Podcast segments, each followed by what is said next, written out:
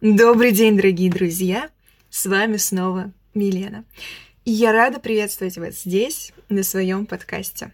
Сегодня я предлагаю вам заварить что-нибудь очень вкусное себе. Чай, кофеек, может быть, взять какое-нибудь сладенькое пирожное. Да.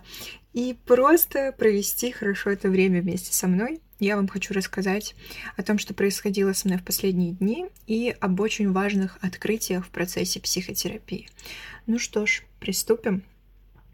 Начать мне сегодня бы хотелось с того, о чем я уже говорила в предыдущем подкасте под названием «Из-под лавины можно выбраться». Это о том, что я нашла классную опору в своем, я это называю, таком микро-возвращении к ЗОЖу. вот как-то так. Кратко обрисую и здесь как бы сложившуюся ситуацию. А, я, получается, в ноябре 2022 года начала работать. Это моя первая работа. Я редактор сайта, пишу новости, редактирую их, выпускаю. В общем, а, знаете, как наша редакция заменяет... Наша редакция из трех человек заменяет полноценную редакцию в каком-нибудь крупном СМИ. Вот. И когда я начала работать, я начала больше-больше пить кофе и есть всяких вредностей по типу фастфуда. Я не буду демонизировать ни кофе, ни фастфуд. Наверное, здесь стоит уточнить, что проблемы начинаются в количестве, потому что, ну, во всем, наверное, должна быть какая-то... Ладно, не во всем, но мера должна быть, потому что в какой-то момент ты можешь начать ощущать, что что-то не так с тобой. И в первую очередь для меня это сыграло такую злую шутку, со сном. Я очень плохо спала, не могла засыпать. Я прям перед работой, это была прям катастрофа. И ты просыпаешься среди ночи где-то в час, в два, иногда в три, и не можешь уснуть, и засыпаешь где-то там уже под будильник. Конечно, ты потом приходишь в офис, отрабатываешь смену, в процессе чувствуешь себя очень плохо, добиваешь себя кофе. Получается, ты выпил с утра, потом еще в обед бахнул, причем я пью очень много. Обычно 400-500 миллилитров. Но это прям, ну, слишком. И становится хуже, ты себя плохо-плохо чувствуешь, это постоянные какие-то головные боли, у тебя ни на что не хватает сил, ты чувствуешь себя немощным, ты весь мир ненавидишь. В общем, на жизнь не остается никаких сил, хотя у тебя там график 2-2, в принципе, он такой достаточно сносный, восстанавливаться можно, все окей но ты не можешь, потому что ты не спишь по-человечески вообще. И в какой-то момент я такая, стоп, это надо прекращать, с этим нужно завязывать. И я полностью убрала кофе. Если честно, я уже сбилась, сколько времени с этого момента прошло, но, грубо говоря, наверное, месяц-полтора, уже, наверное, даже, может быть, даже два. Да, я особо не отсчитывала, просто замечаю, что мне стало лучше. Я его заменила матчей и травяными чаи, чаями. Обычно это прям реально какой-то травяной сбор или гречишный чай. Это просто моя любовь. Я, наверное, это уже тысячу раз говорила, но скажу еще раз. Не помешает. Вот. Почему я решила вновь об этом сказать? Ну, потому что я поняла, что для меня это база, на которой строится, в принципе, все. И приятно, вот мне было прям очень-очень-очень приятно ощущать, что я могу прям не выгореть, когда я работала 4 дня подряд вот на этой неделе, потому что коллега просил его заменить. Я такая, ну окей, в принципе, я могу выбрать для себя комфортный вариант, что я потом буду отдыхать 4 дня подряд с четверга по воскресенье. Вообще супер. И я еще, получается, два дня отработала на удаленке. Первый, потому что он выпадал на воскресенье, мы в субботу и воскресенье традиционно работаем из дома. Второй я попросилась на удаленку, потому что у меня был форс-мажор. И вот про этот форс-мажор я тоже хотела вам сказать, потому что, получается, в ночь с воскресенья на понедельник случилась у нас дома беда такая. Э, мне ночью, ну ладно, это было уже под утро, 3-4 часа утра, кто-то начинает тарабанить в дверь. Я прям испугалась, потому что я подумала, что меня сейчас кто-то решил убить. Все, о чем я могу подумать в этот в такой момент стрессовый. Но потом я позвонила родителям, и оказалось, что у нас просто вот протечка, которую я не заметила. У нас весь дом в потопе, а именно в нашей квартире ну, еще есть внизу, но я проснулась, а есть такой специальный кран, который перекрывает воду. Вот, и мне нужно было встать, спасать и нашу квартиру тоже, потому что ты заходишь в туалет, и там водопады, просто водопады. Это такой класс. Естественно, это э, такое обстоятельство, которое ты не можешь контролировать.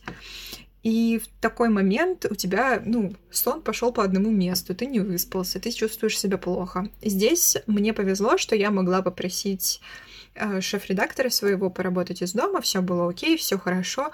Но и еще одна плюшка, что даже в такой ситуации я чувствовала себя в принципе нормально. И даже понимала, что мне стоило бы поехать в офис, потому что я такой человек, я офисный планктон.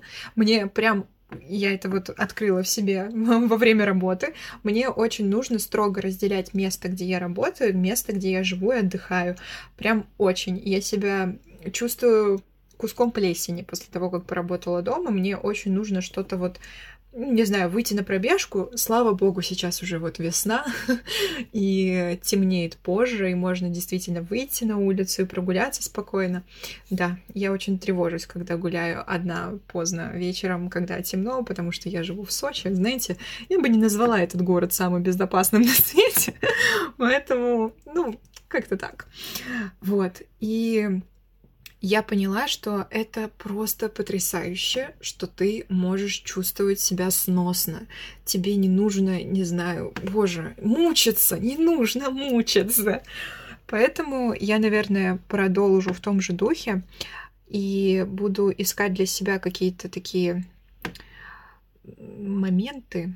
Ну вот знаете, я вот сказала только про кофе, по факту там еще есть спорт, это пробежки, йога, ну, с такой здесь у меня есть, наверное, все-таки проблемка, что она нерегулярная. Да, спорт у меня, в принципе, недисциплинированный. я недисциплинированная в этом моменте, потому что очень часто я себя как-то Жалею, наверное. Я, я, я прям так скажу, жалею. Боюсь лишний раз пошевелиться. Бывают такие моменты, правда. Это не хорошо и не плохо, потому что не всегда нужно выходить на пробежки, не всегда тебе может нравиться бегать в шторм. Иногда ты получаешь от этого удовольствие, иногда нет. Наверное, здесь вот сильно к себе все равно не стоит придираться, ладно. Ну вот, и это такая хорошая для меня новость. Я укрепляюсь в мысли о том, что делаю какие-то правильные именно для себя вещи. Вот если мы говорим про ЗОЖ, здесь же для каждого человека, вот для вас, например, может быть какая-то своя собственная точка опоры. Я для себя выделила уже, еще раз повторю, потому что я не все на самом деле назвала. Это физическая активность, это отсутствие кофеина, а, минимизация сахара, это я говорила в предыдущем подкасте, но недавно, буквально вот вчера-позавчера, на меня просто дикий зверь как будто бы накинулся внутри меня самой и потребовал кусок торта. Не могла ему отказать, но, видите, это опять же о том, что ты можешь иногда эти рамки пододвигать и не делать из них катастрофу какую-то, то есть если ты выпил кофе в какой-то день, просто вот, не знаю, проще ко всему относишься все равно, что это не клетка, в которую ты себя запихнул и потом не вытаскиваешь и мучаешь постоянно. Вот. Спорт, э, кофе и магний. Да, я принимаю магний по вечерам. Думаю, что это все равно какой-то результат оказывает, но нужно будет потом это еще протестить через какое-то время, через месяц примерно, как у меня закончится вторая баночка. Вот. И для вас здесь может быть что-то свое. Не могу просто из головы что-то выдумать. Возможно, сейчас вы так остановите подкаст и задумаетесь, так, а какими конкретно я шагами могу сделать себе лучше, если я, например, чувствую себя как-то, ну вот, подавлена, я постоянно устаю, может быть, нужно сходить к врачу, хотя бы к терапевту, то он бы назначил какие-то определенные анализы, я бы сдал, посмотрел, шо почем, вот, и от этого уже двигаться. Но вместе с тем, несмотря на то, что я сказала, что чувствую себя хорошо, есть что-то такое странное, непонятное, вот что-то не то. И сегодня я пришла к психологу с этой странной неудовлетворенностью, и вот что я выяснила. Оказывается, бывает так, что мы испытываем какой-то дискомфорт, мы чем-то не удовлетворены. И вот эта неудовлетворенность, она всем своим видом нам показывает, тебе нехорошо. Давай мы сейчас остановимся и обратим на себя внимание давай, вот, я буду тебе посылать сигналы, может быть, у тебя где-то что-то заболит, может быть, ты о чем-то часто начинаешь думать, а ты такой сидишь и думаешь, я хочу все это проигнорировать, мне это так все неинтересно, боже мой, боже мой, я хочу жить на автомате, я хочу быть просто функцией, которая э, бегает и достигает каких-то результатов, просто функцией, которая ходит на работу, и там тоже показывает результаты в виде просмотров. Давай, все, я робот, я не человек, я не хочу ничего чувствовать. Да. Такое со мной случилось. Мне очень захотелось отключиться.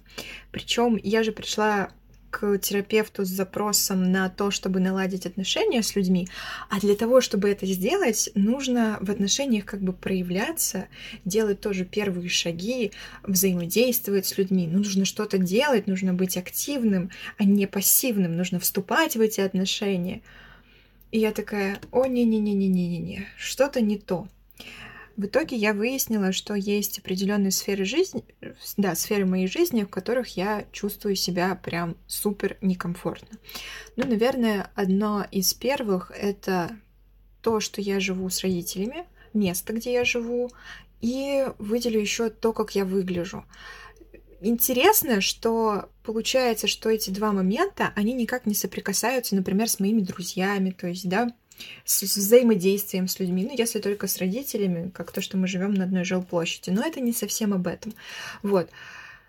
И получается, что вот эта неудовлетворенность и моя попытка задавить то, что я не знаю, постоянно о чем-то думаю. А, ну еще, конечно, знаете, это еще, наверное, про подкасты, потому что подкасты я тоже, как вы видите, веду с переменным успехом. Между ними достаточно большой перерыв, хотя я могла бы, допустим, взять для себя какое-то расписание и дисциплинированно делать свое дело. Но я этого не делаю. Еще был недавно такой случай, связанный с пробежками. Я очень мечтаю пробежать марафон. Ну, марафон это 42 километра. Но для того, чтобы его пробежать, нужно делать как бы вот такие маленькие-маленькие шажки. Например, в марте у меня есть уже один маленький такой личный рекорд. Почему он маленький? Ну, потому что я уже в октябре 22 года ставила этот рекорд в 10 километров, и мне захотелось до конца марта, потому что 31 у меня день рождения, я такая, ну вот, сделаешь себе такой подарочек, покажешь, что ты можешь. А, я захотела пробежать 15 километров. И для того, чтобы снизить вот эту психологический, снизить психологический дискомфорт от этой дистанции, мне нужно было пробежать ну, чуть больше, чем 10, желательно там 11. И я это сделала. Я очень была рада, это было очень тяжело, но я такая, боже, это очень классно, и я решила поискать а, в интернете какие-нибудь марафоны, забеги, которые бы проводились в Сочи. И Мои поиски увенчались успехом, и 9 апреля я побегу. Я буду участвовать в забеге на 10 километров. Сначала я думала пробежать 5, а потом такая, ну нет, 10 было бы поинтереснее все таки Но казалось бы, вау, круто, ты видишь свои цели, видишь свои мечты, ты понимаешь, чего ты хочешь, и ты постепенно, шаг за шагом идешь к ним. Прям буквально, бежишь даже. Но как мне было чертовски тяжело от всего этого. я прям такая, боже, куда ты идешь? Что ты делаешь? Куда ты лезешь, Милена? Остановись! И вот этот вот шаг за пределы себя, он меня стал выводить прям. И мне прям стало очень-очень плохо, и захотелось, видимо, на этом фоне очень сильно отключиться от всего, ничего не слышать, ничего не думать, ничего не делать. Почему так происходит лично у меня? Я жила, если честно, все это время мне 21 год, на всякий случай так говорю.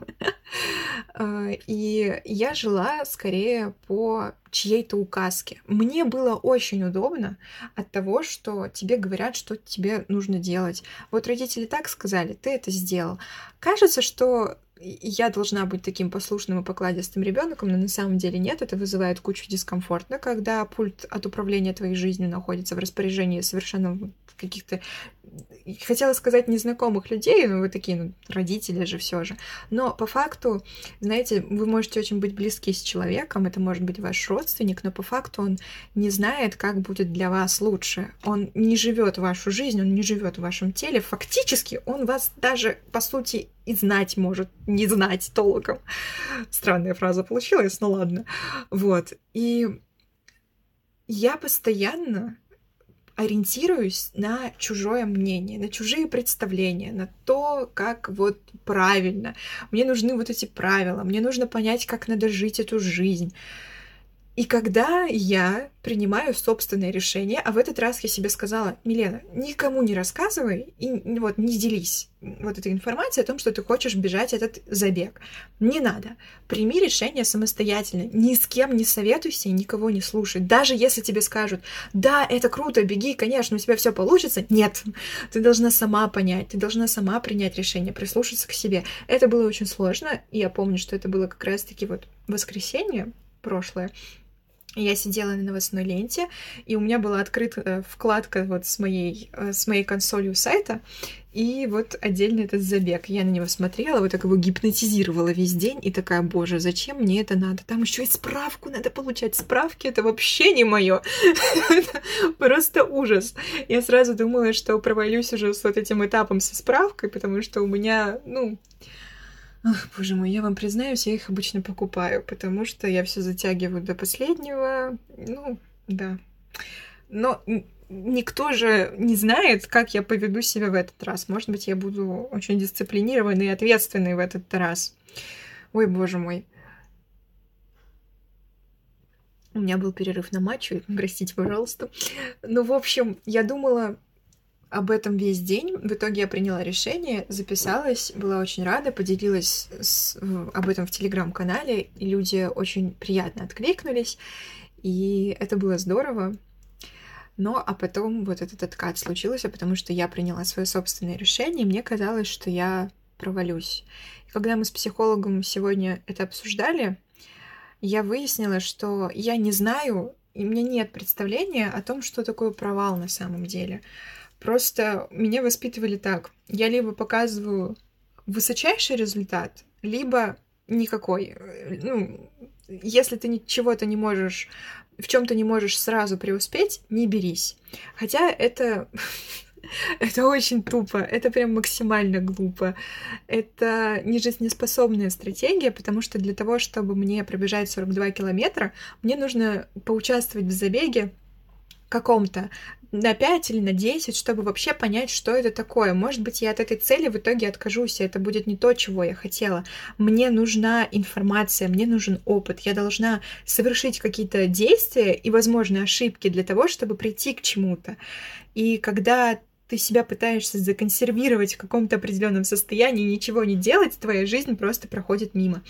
И вот я наконец-то поняла, что нужно мне лично делать в терапии спустя, получается, два с половиной месяца, уже даже почти больше, ну, уже к трем близится совсем. И это, я, я, я, конечно, в шоке была, потому что я думала, что проблема в том, что в том, в чем, в чем, в моих отношениях, что мне их надо как-то подлатать, нужно что-то сделать с ними, может быть, поменять, не знаю, круг общения, партнера, всех вот так вот, хоп, в этом проблема. А оказывается, что нужно начинать было с другого, с тем, что есть внутри меня какая-то неудовлетворенность, она постоянно о себе кричит, а я беру и подавляю себя, я просто над собой издеваюсь. Самое интересное, что когда ты себя не замечаешь и пытаешься чем-то заглушить, у всех это по-разному. У меня, кстати, тоже было раньше, что я это делала с помощью алкоголя, чтобы себя не слышать, чтобы просто отрубиться. А, у меня не было какой-то прям суперсильной зависимости, мне это помогало засыпать. Вот для меня самое главное было, чтобы алкоголь меня в прямом смысле вырубал, отрубал. Очень хорошо с этим справлялся виски, но нельзя так делать. И вот это я просто убеждена в этом. Для меня теперь алкоголь это как такое табу тоже. Вот, кстати, если говорить про ЗОЖ, то я просто забыла об этом сказать, но никаких вредных привычек у меня нет. Просто потому что я я хотела сказать сейчас, что я не могу себе это позволить, но я правда не могу себе этого позволить, потому что та жизнь, к которой я стремлюсь, и то, как я хочу себя чувствовать, ну, они не соответствуют этим привычкам. Я не хочу, знаете, демонизировать все в этой жизни, потому что люди имеют право делать то, что они хотят делать. Вот. Но не рядом со мной, пожалуйста. вот. А, ну, для себя я это выбрала, не чувствую себя как-то дискомфортно от этого, моя жизнь. Я не ущемлена, вот. Мне наоборот от этого лучше. Мне нужно там бегать, двигаться, быть активной. И, не знаю, курение, алкоголь мне бы мешали. Поэтому, извините, до свидания. Да, и сейчас я могу это делать с помощью чего? Какой-нибудь жвачки для мозга, совершенно неинтересное для меня видео, совершенно неинтересные для меня фильмы и сериалы, музыка, просто чтобы забить мозг чем-то и не думать. Просто вот вообще погрузить себя в какую-то вот инф... в этот информационный шум, который тебя постоянно будет от чего-то отвлекать. Ты будешь получать удовольствие и какие-то эмоции от просмотра странных видео, у меня просто есть такое правило было, я его ввела и нарушила. Я почистила подписки на YouTube и оставила только приятный для себя контент, приятный и полезный, то, что мне нравится смотреть. То есть это что-то эстетически приятное, это красивый визуал, это интересная подача, это люди, на которых мне хочется равняться, это какое-то вдохновение, это что-то очень интересное, для меня важное. И чтобы вы понимали, все эти подписки мои, они остаются непросмотренными. Просто потому, что я испытываю дискомфорт, когда я вижу людей, которые живут, ну, по моему мнению, по моим ощущениям, лучше, чем я. А я ничего не делаю для того, чтобы прийти, там, не знаю, к хорошей жизни лично для себя. Я смотрю какой-то контент, который меня реально разлагает, убивает, добивает и делает мне только хуже. Вот. И самое интересное, что весь этот процесс, вот представьте, я вот сейчас 4 дня работала, вот вчера у меня был такой день, первый мой выходной, и я себя добила. Отдыхаешь ли ты, когда ты так делаешь? Нет, ты тратишь очень много сил и энергии на то, чтобы выключить в себе эмоции, убрать из своей головы какие-то определенные мысли. Знаете, что потом случается? А потом ты реально можешь отключиться. То есть ты сначала пытаешься это сделать, может быть, даже неосознанно. Если честно, да, я этого до э, разговора с психологом я этого не осознавала. Я не думала, что я настолько а, себя в себе подавляю. В итоге ты реально отключаешься. Самое интересное, как мне сегодня психолог сказала, ты не можешь эмоции выключать выборочно. Ты просто такой хоп, и все. И чувствуешь себя таким все приглушенным становится, все. И я такая, боже, а я ведь существую как раньше, могу шутки шутить, быть какой-то эмоциональной, но я ведь понимаю, что контакт потерян, контакт с собой и с другими людьми. И мне вот сразу захотелось, например, поставить на паузу общение в целом полностью. Я отключила уведомления, но я давно об этом думала, я давно этого хотела, просто у меня была тревожность а, из-за того, что работа, скорее, как, как мне казалось, обязывает быть всегда на связи, потому что бывают какие-то экстренные ситуации.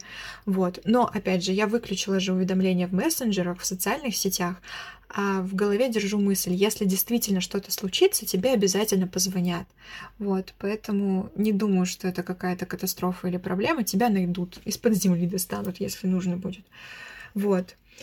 А, на самом деле я не вижу ничего плохого в том, чтобы, в принципе, пропадать из соцсетей и на какой-то момент ни с кем не общаться, потому что это вот для меня лично это очень хорошая практика. Она мне помогает перезагрузиться.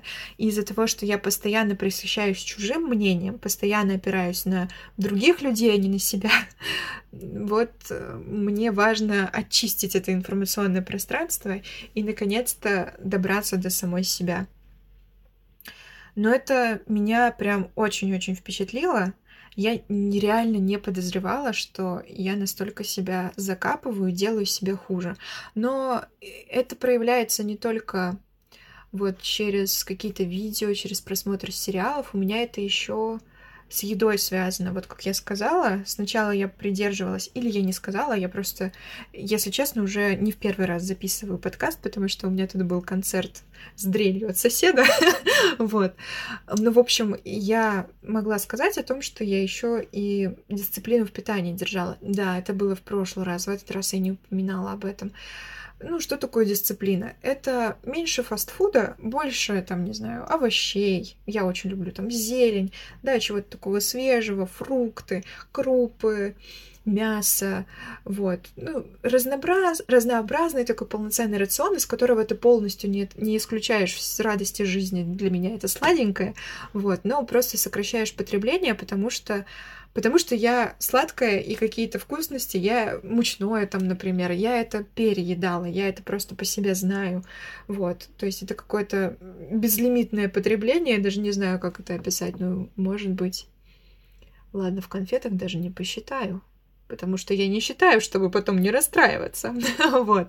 И буквально на днях я просто прям озверела, и мне захотелось кусок торта, огромный какой-нибудь, гигантский, всего сразу, каких-нибудь углеводов. Я не считаю это каким-то, знаете, циклом диетным, в который я впала, или каким-то срывом, или чем-то ужасным, за этим просто интересно наблюдать, потому что на фоне того, что мне резко стало плохо, мне захотелось отключиться, мне не захотелось выходить на связь с другими людьми, мне захотелось уйти куда-то в себя и никуда вообще не выходить. Вот что происходит. Это еще одно наслоение. Мне хочется себя заполнить еще и едой. И от этого я думаю, что у меня в целом есть проблемы с лишним весом. Все-таки они есть. Я не буду как-то себя оправдывать, будем смотреть трезво на себя. Единственная правда, я не пришла ни к какому выводу и решению, что бы я хотела с этим сделать, потому что все-таки я испытываю по этому поводу тоже неудовлетворенность. И вот, опять же, я заметила это. Наконец-то я себе в этом призналась, и это уже супер.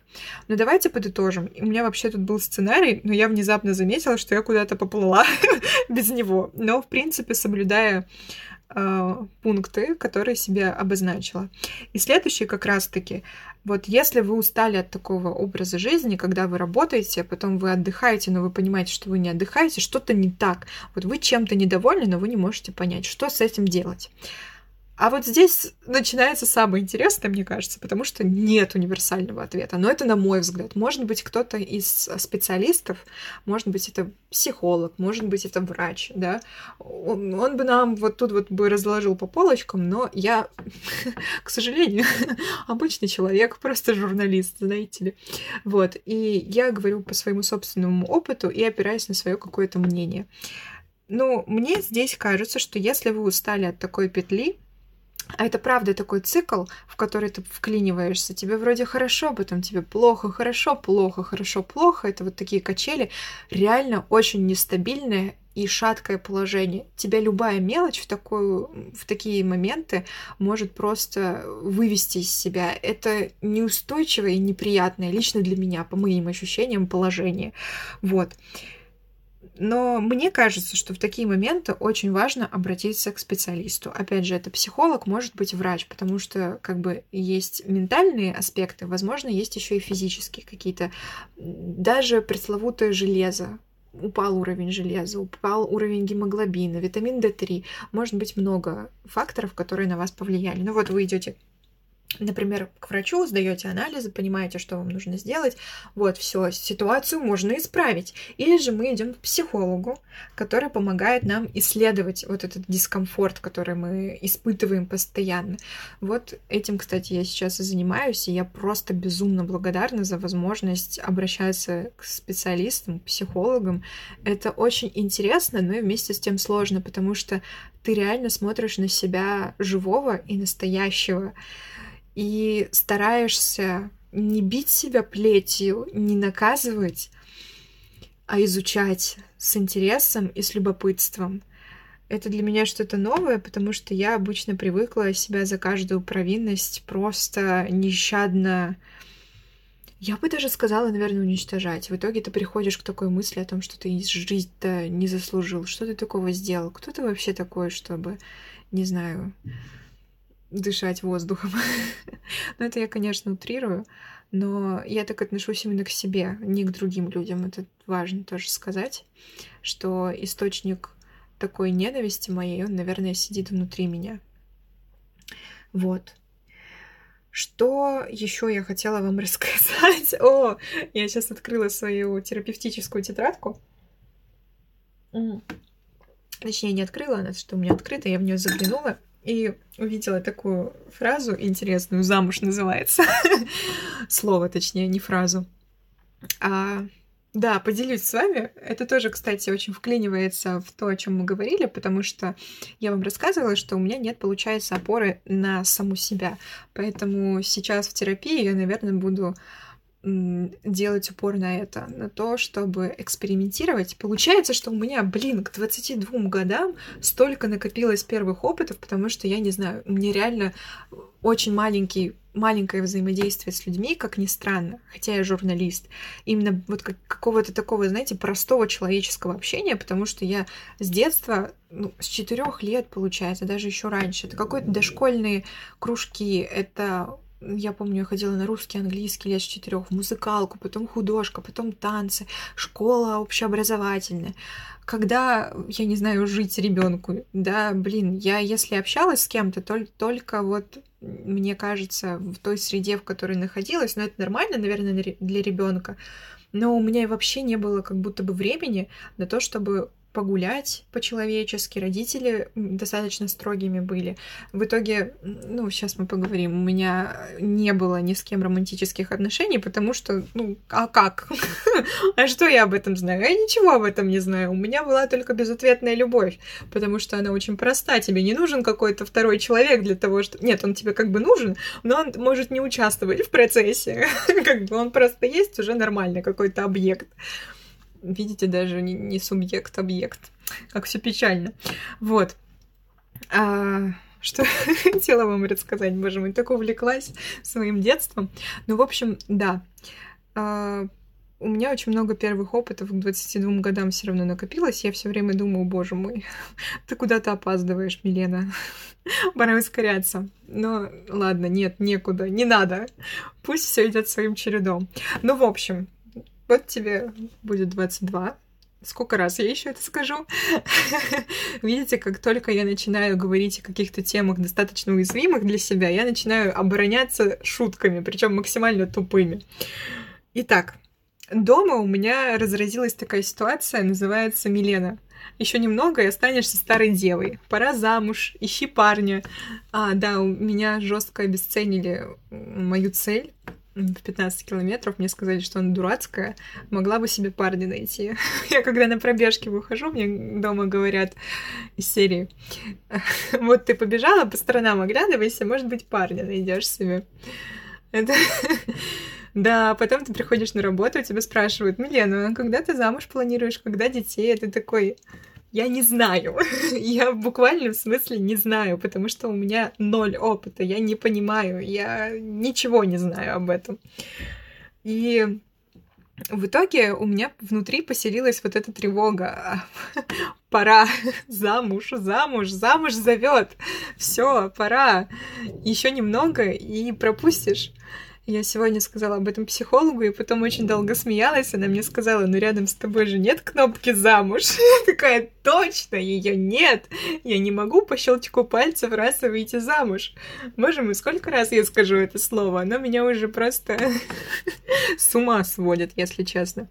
Вот, но какой тут момент? Она меня спросила, а что ты думаешь об этом? Ну, как ты к этому относишься? Я сказала честно, что я не знаю, потому что у меня, в принципе, как я уже говорила, нет никакого опыта, и сейчас я могу только, ну, исследовать этот вопрос, вот, чтобы я поняла, чего я хочу в отношениях, потому что у меня их не было, вот.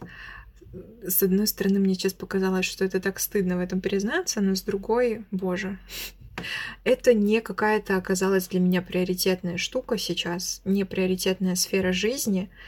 И мне сейчас, как я понимаю, важнее в целом вот фокусироваться на себе, потому что я очень долгое время, как уже сказала, опиралась на чужое мнение. И вот я здесь себе выписала, что мне сказала психолог, а, задавать себе вопрос, а что ты вообще думаешь об этом? Вот когда тебе люди что-то говорят. А люди всегда будут что-то говорить, мы же не можем их взять и заткнуть.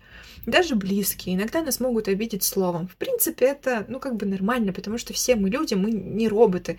Мы, не знаете, хотела сейчас вам сказать тоже про каких-нибудь там Лину Дианову, про Марка Бартона, про всех этих психологов, которые именно нацелены на то, чтобы не, популяриз... не популяризировать психологию, а продать вам свои курсы.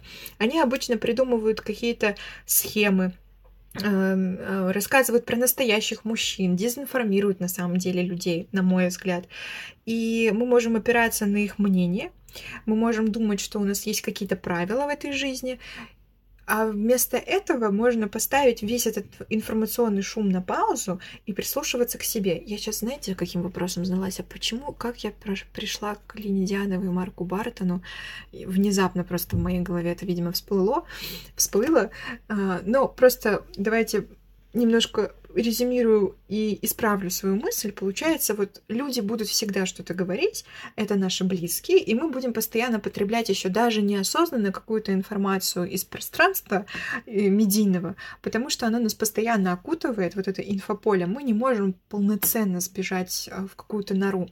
И очень часто мы можем наткнуться на такие видео или на какие-то посты, где нам будут рассказывать о том, как правильно, о том, как надо, да, а про вот это вот психическое психологическое здоровье, вот это вот все про каких-то идеальных вымышленных человечков, которые дзен постигли. Нет, люди так не работают. Люди не могут достигнуть внезапно просветления, потом в какой-то вот момент, после того, как оп, щелкнуло что-то в голове, он посмотрел какое-то целебное видео и такой, все, я теперь живу идеально. Ну, нет, ну, come on, ну, так не бывает. Мы, наоборот, сталкиваемся с какими-то препятствиями, нам становится сложно, отношения ломаются, жизнь ломается, и человек постоянно с этими неприятностями сталкивается, и встает перед ним всегда вопрос, а вот как я жить дальше-то буду? Буду ли вообще? Что мне сделать дальше? Как быть дальше-то? Как это все преодолеть? А, вот, а не про какую-то идеальность, не про жизнь, которую ты проживешь просто супер от начала и до конца. В ней очень много боли бывает. Да, наверное, вот эта вот попытка выстроить какие-то правила, это попытка обезопасить себя, попытка сделать вот мир слишком комфортным и попытка не соприкасаться с болью.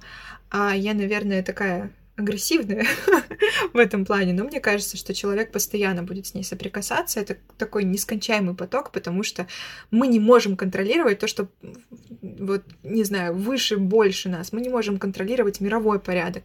Мы не можем контролировать, не знаю, те же аварии, несчастные случаи. Мы не боги, мы просто люди. И вот, такова правда нашей жизни. Может быть, и неправда, я не знаю. Ладно, вот. И в этом всем информационном потоке вот, нужно, наверное, все-таки нам останавливаться, как я уже сказала, просто задавать вопрос, а что ты вообще об этом думаешь сам? И искать ответы внутри себя. Это бывает очень сложно, потому что не хочется с этим всем сталкиваться. Жить на автомате привычнее. Даже самая вот эта вот поганая наша болотная жизнь, когда ты чувствуешь себя ужасно плохо, невыносимо, она нам может казаться одновременно ужасной, но вместе с тем она ты оттуда не хочешь выходить, ты все здесь знаешь, ты ко всему привык. Это не значит, что постоянно нужно себя выпинывать в зону дискомфорта из зоны комфорта. Мне кажется, наоборот, это история о том, чтобы из зоны дискомфорта наконец-то, блин, прийти в этот самый комфорт. Боже мой, я уже очень долго пытаюсь это сделать, и э, нащупываю свой собственный комфорт. Вот просто реально все постоянно тебе говорят, преодолей себя, выйди из зоны комфорта. Я там не был. Можно я туда приду наконец-то? Спасибо. Пустите, пожалуйста, погреться. Вот. И получается, что ты учишься опираться на свое собственное мнение извлекать себя из небытия и проверять на прочность свое отношение к реальности. Это еще и о том, что ты постоянно меняешься. И твое видение насчет одной какой-то конкретной ситуации может постоянно меняться.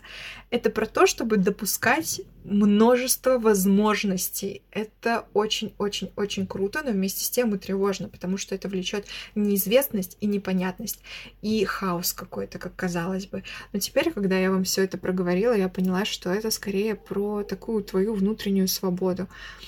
И это здорово на самом деле. Это очень сложно, это не просто. Это такой путь, когда ты почувствовал, что вот-вот ты на коне, а потом хоба, во время терапии тебя так накрыло, и ты упал с этого коня, а конь под тебе еще и протоптался хорошенько так, подковой по голове, хоп. вот.